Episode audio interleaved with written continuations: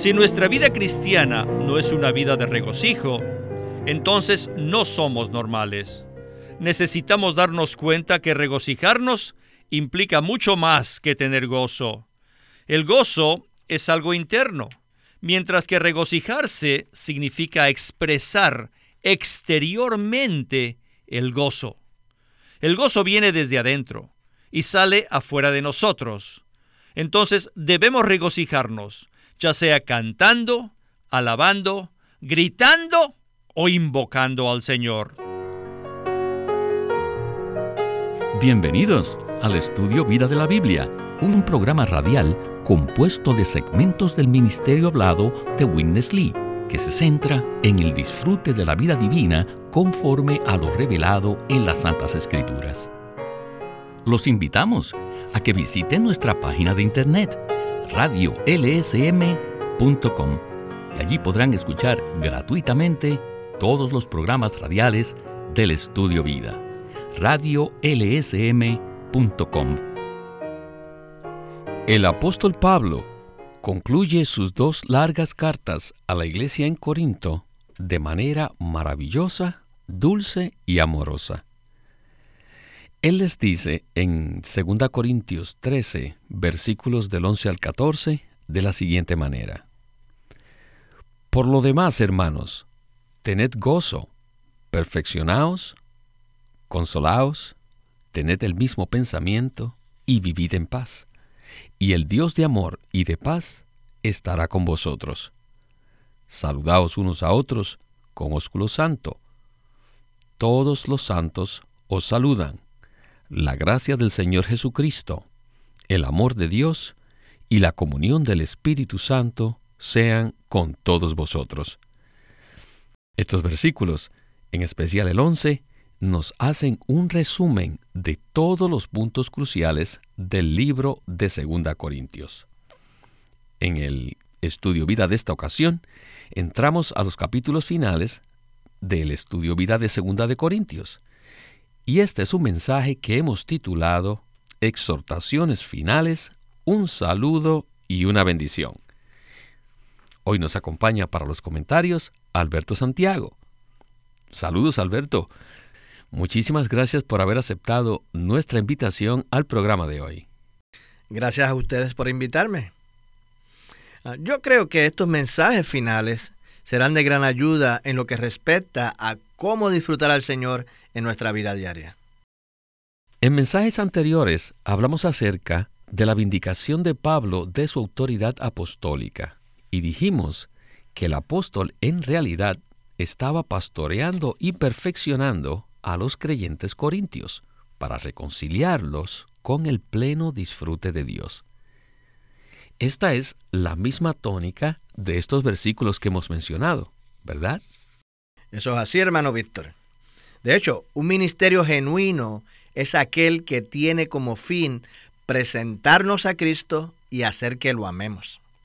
Una vez que amamos a Cristo, entonces podemos disfrutarlo. Estas palabras prácticas de Pablo nos ayudan a amar a Cristo más y más. El versículo más conocido de los cuatro que leímos quizás sea el 14.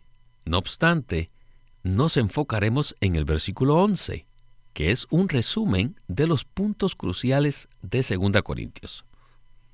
Iniciemos el primer segmento del estudio vida escuchando a Witness Lee. Adelante. El versículo 11 es la conclusión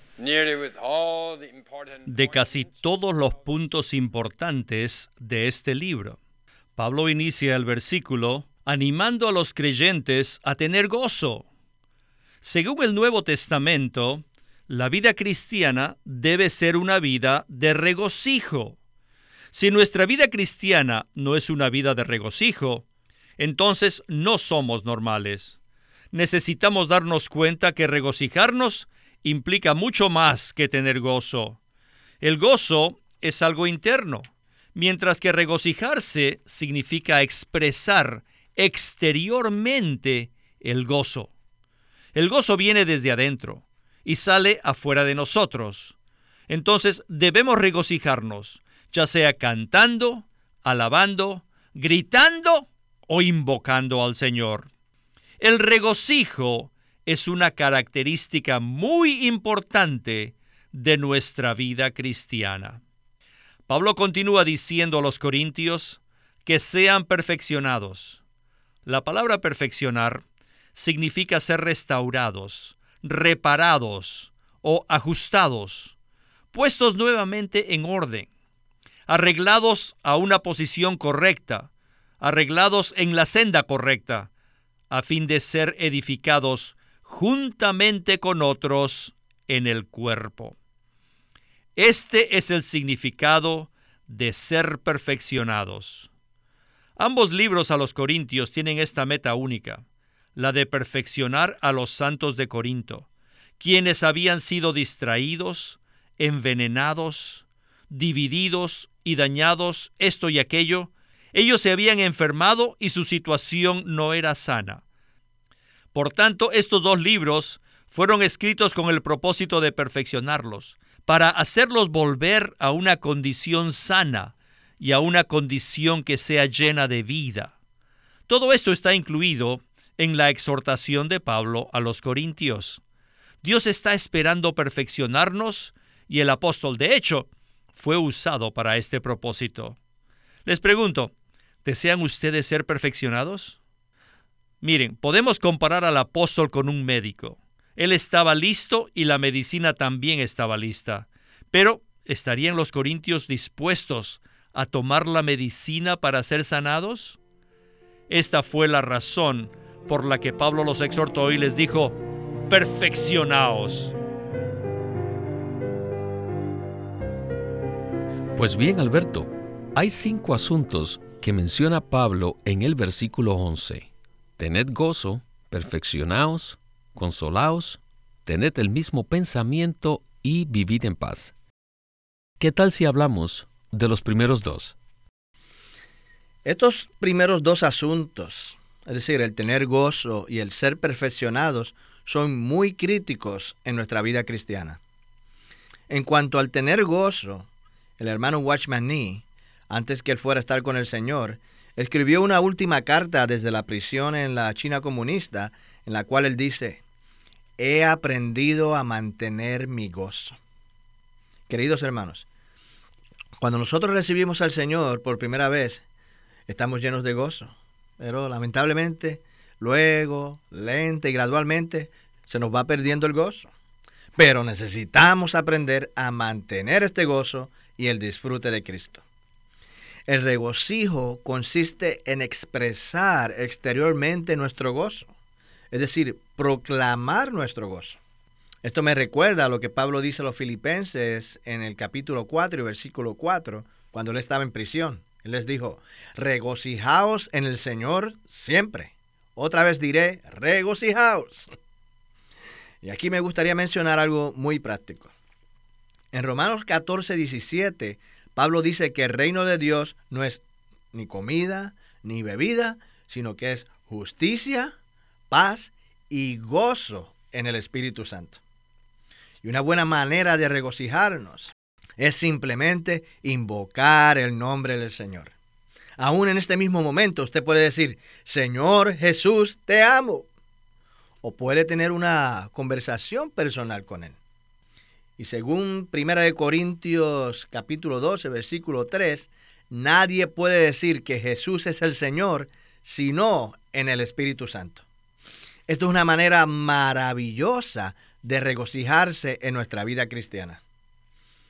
Otra manera de regocijarnos, y la cual se relaciona íntimamente con el segundo punto, que tiene que ver con el ser perfeccionados, se encuentra en Jeremías 15, 16. Jeremías dice, fueron halladas tus palabras y yo las comí. En otras palabras, Jeremías comió la palabra de Dios como su alimento espiritual. Y como resultado de eso, él continúa diciendo, y tu palabra me fue por gozo y por alegría de mi corazón. Así que por un lado podemos invocar el nombre del Señor y por otro podemos orar, leer la palabra, de tal modo que la Biblia llegue a ser nuestro libro de oración. De esa manera, sus palabras serán nuestro alimento espiritual y llegarán a ser nuestro gozo y regocijo. Ahora, en Proverbios 4, versículos del 20 al 22, dice que las palabras del Señor son vida a los que las hallan y como medicina para nuestro cuerpo. Esto se relaciona con el perfeccionamiento. Ser perfeccionado no es otra cosa que ser restaurados, reparados o ajustados. Así que existen dos claves prácticas para mantener una vida de regocijo. ¿Cuáles son? El nombre y la palabra del Señor. Podemos invocar el nombre del Señor durante el día, podemos conversar con Él y también podemos orar, leer su palabra. Esto hará que mantengamos nuestro gozo y además será como una medicina que nos sane, nos restaure y nos ajuste para que tengamos una relación apropiada con Dios. Amén. Bueno, Alberto, necesitamos proseguir con los siguientes tres asuntos que menciona Pablo en el versículo 11, a saber, ser consolados, tener el mismo pensamiento y vivir en paz. Pasemos pues a escuchar nuevamente a Winnesley. Be encouraged. Pablo continúa diciendo a los corintios que se consuelen. Es como si el apóstol les hubiera dicho, no os desaniméis. Hemos llevado a cabo una obra de perfeccionamiento en vosotros, que no debe hacer que estéis tristes. Por el contrario, debéis estar contentos y gozosos. Incluso debéis proclamar vuestro gozo y debéis consolaros. Segunda de Corintios es un libro lleno de consolación. El capítulo 1, el capítulo 7, etcétera, están llenos de consolación. Por tanto, este libro trae aliento, trae satisfacción, trae fuerza y gozo para poder seguir adelante en la vida cristiana. Después, Pablo les exhorta a tener el mismo pensamiento. Esto también es un asunto crucial. El apóstol los había exhortado en su primera epístola, en 1 Corintios 1.10, donde les dice que estéis perfectamente unidos en un mismo sentir y en un mismo parecer. La palabra griega que se traduce perfectamente unidos también significa reparar, restaurar, ajustar, remendar y completar. Es como el teclado de un piano. Cada tecla necesita una afinación perfecta para estar en armonía con las demás teclas. Los corintios debían estar perfectamente unidos en un mismo sentir, es decir, pensar lo mismo, no tener pensamientos extraños o peculiares, pensamientos que no encajan con el sentir general. Debemos aprender, por la gracia, a tener el mismo sentir. Finalmente, Pablo les dice que deben vivir en paz. Maya. En 1 de Corintios 1:11, el apóstol les había dicho, porque he sido informado acerca de vosotros, hermanos míos, por los de la casa de Cloé, que hay entre vosotros contiendas. Eso quiere decir que no tenían paz. Ahora, en 2 de Corintios 13:11 les dice, vivid en paz. La vida cristiana es una vida de regocijo, y la vida cristiana también es una vida de paz. Por tanto, contender con otros o tener ambiciones egoístas va en contra del principio fundamental que rige la vida cristiana. En el segmento anterior se describen tres asuntos. Ser consolados, pensar la misma cosa y vivir en paz. Pienso que los tres son muy importantes en nuestro vivir cristiano. No obstante, me llama mucho la atención el asunto de pensar la misma cosa. Existen muchas partes de las epístolas de Pablo donde él habla acerca de este mismo asunto.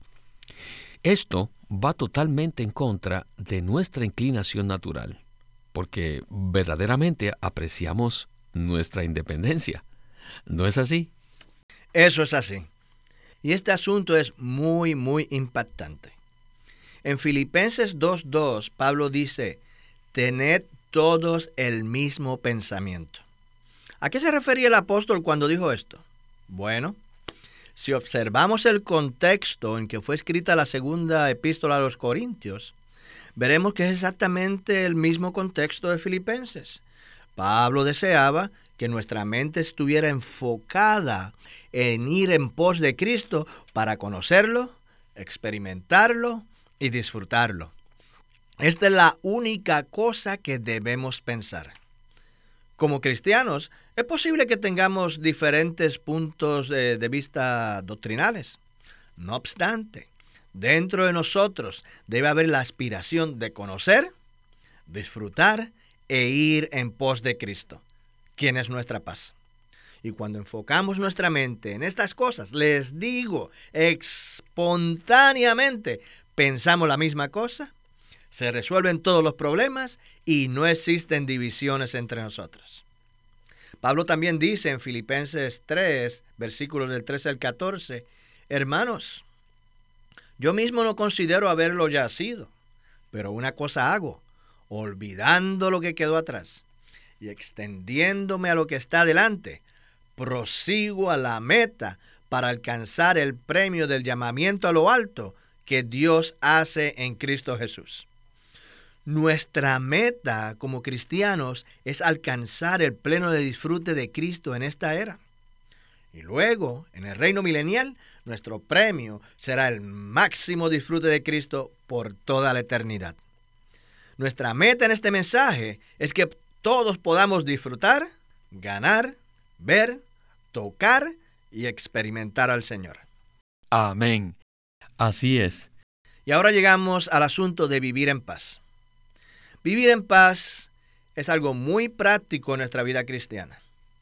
Romanos 14, 17 dice que el reino de Dios no es ni comida ni bebida, sino justicia, paz y gozo en el Espíritu Santo. Y para poder disfrutar esta paz necesitamos mantener un cielo despejado entre nosotros y el Señor todo el tiempo. Y esto se logra cuando confesamos todos nuestros pecados, nuestras equivocaciones y nuestros errores. Y entonces el Señor nos perdona y nos lava con su sangre preciosa. De hecho, uno de los secretos para mantener una buena vida matrimonial consiste en que aprendamos a pedir perdón mutuamente. No solo debemos ponernos en paz ah, con Dios, sino también entre nosotros mismos. De esta manera tendremos un cielo despejado entre nosotros y el Señor, al igual que entre nosotros mismos. No existe cosa más grande en este universo que tener la paz de Cristo reinando en nuestro ser. Sí, estoy totalmente de acuerdo con usted. En su comentario, Alberto, usted mencionó la vida matrimonial. Y todos aquellos que hemos estado casados por bastante tiempo podemos testificar que la paz en el matrimonio se rompe con cierta facilidad. No obstante, si nos tomamos cierto tiempo durante el día para ir delante del Señor y orar junto con nuestro cónyuge, esto ayudará mucho. ¿No es verdad? Eso es verdad. Por ejemplo, anoche le dije algo a mi esposa que no debería habérselo dicho. E inmediatamente fui al Señor y le dije, Señor, perdóname por hablar de una manera brusca a mi esposa. Y luego fui donde ella y también le pedí perdón. Y les digo, al instante sentí el fluir de la vida de Cristo, oh, no solo en mí, sino también en mi esposa. Esto es algo muy práctico. Y si alguien está escuchando este mensaje, siente que tiene un problema con algún hermano o hermana, mire, simplemente vaya y arregle la situación. Les digo, de esta manera usted experimentará tener un cielo despejado en cuanto al Señor y en cuanto a los hermanos. Aleluya. Estoy 100% de acuerdo con este punto. Si nos regocijamos, somos perfeccionados, consolados, pensamos la misma cosa y vivimos en paz, el Dios de amor y de paz estará con nosotros.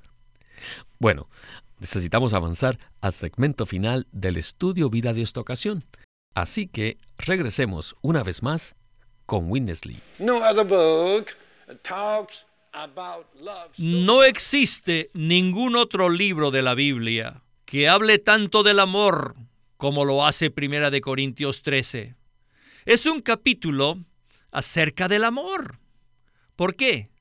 Sencillamente porque los creyentes corintios, que tenían contiendas y ambiciones egoístas, estaban carentes de amor. Por ese motivo, Pablo, en la conclusión del libro, no enfatiza el Dios de poder, ni el Dios que hace milagros, sino el Dios de amor. Actualmente, muchos cristianos piensan que Dios es fuerte, poderoso, el que hace milagros y maravillas todo el tiempo. Pero Pablo aquí hace énfasis en el Dios de amor y de paz. Les dice a los corintios, y el Dios de amor y de paz estará con vosotros. Debemos regocijarnos, debemos ser perfeccionados, ser consolados y vivir en paz. Debemos experimentar al Dios de paz y también debemos tener el mismo pensamiento. Si esta es nuestra experiencia, entonces disfrutaremos al Dios de amor y de paz. ¿Sabían que el amor es el factor que nos motiva a regocijarnos? Si carecemos de amor, no tendremos ningún gozo y no podremos regocijarnos. Si intentamos regocijarnos cuando hay odio o aborrecemos a otros en nuestro corazón, no podremos regocijarnos. Tampoco podremos hacerlo cuando estemos llenos de celos. Una persona que se regocija está llena de amor, de bondad y de paz. Me gustaría escribir estas palabras en un cartel y colgarlo en la pared.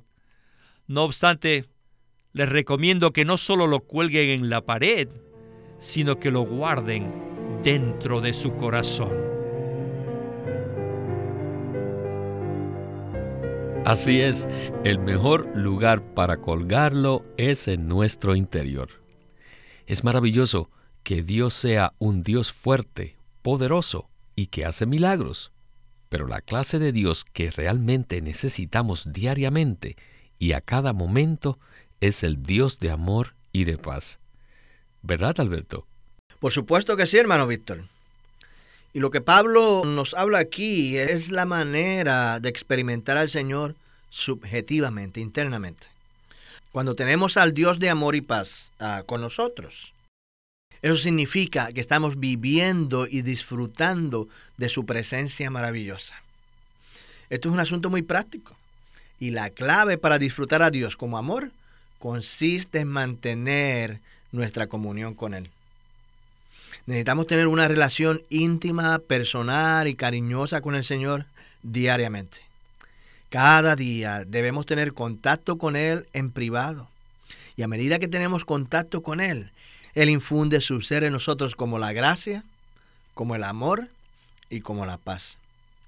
En mi experiencia, puedo testificar que cuando pasamos tiempo con el Señor para disfrutarlo en la palabra y en la oración, oh, le digo, espontáneamente amamos al Señor y amamos a los hermanos y a las hermanas.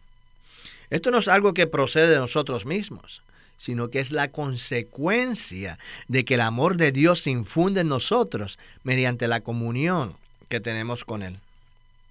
En Filipenses 4, 6 y 7, Pablo dice, por nada estéis afanosos, sino en toda ocasión sean conocidas vuestras peticiones delante de Dios por medio de oración y súplica con acción de gracias. Y la paz de Dios, que sobrepasa todo entendimiento, guardará vuestros corazones y vuestros pensamientos en Cristo Jesús. Cada vez que llevamos todo delante del Señor en oración, Él se infunde en nosotros como el Dios de paz y de amor. Y espontáneamente amamos a los hermanos y amamos a las hermanas. Amén. Si sentimos odio o celos, no es posible experimentar la paz y el amor de Dios. Por supuesto, no estamos hablando de nuestro amor natural hacia los hermanos, sino del resultado que produce nuestra intimidad con el Señor. Bueno, Alberto, ha sido una experiencia muy agradable compartir este corto tiempo con usted. Muchísimas gracias por acompañarnos en el estudio Vida de la Biblia con Witness Lee. Muchas gracias por invitarme. Siempre es un privilegio estar aquí en el programa. Este es Víctor Molina haciendo la voz de Chris Wilde, Alberto Santiago, la de Ed Marks y Walter Ortiz, la de Witness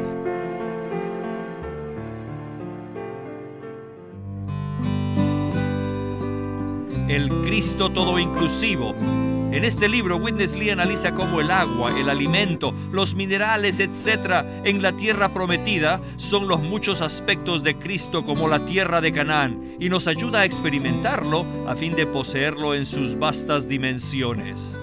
El Cristo todo inclusivo por Witness Lee.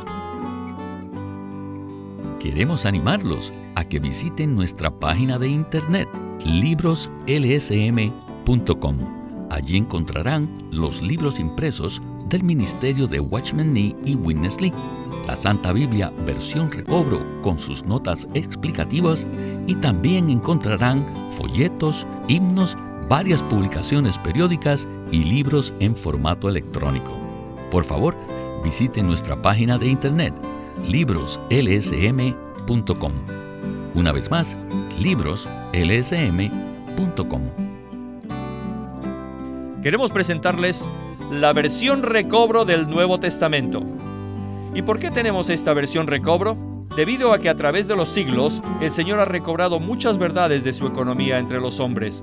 Desde los días de Martín Lutero en particular, este recobro ha progresado constantemente a partir de la justificación por fe, la cual fue recobrada en esos tiempos, hasta la verdad de experimentar la iglesia, el cuerpo de Cristo, vista y disfrutada por muchos cristianos hoy, este recobro ha sido como un hilo dorado que une la iglesia en el tiempo. Las verdades recobradas y la herencia de los creyentes deben ser poseídas y disfrutadas por todos los creyentes hoy día. El Nuevo Testamento versión recobro reúne en un solo tomo todos estos aspectos notorios del recobro de la verdad y la experiencia de la vida cristiana. Ojalá que todos ustedes puedan tener acceso a conseguirse una versión recobro del Nuevo Testamento. Llámenos a nuestro teléfono gratuito 1-800-810-1149. 1-800-810-1149. Además, si desean, pueden comunicarse con nosotros enviándonos un correo electrónico a estudiovida.lsm.org. Una vez más, estudiovida.lsm.org.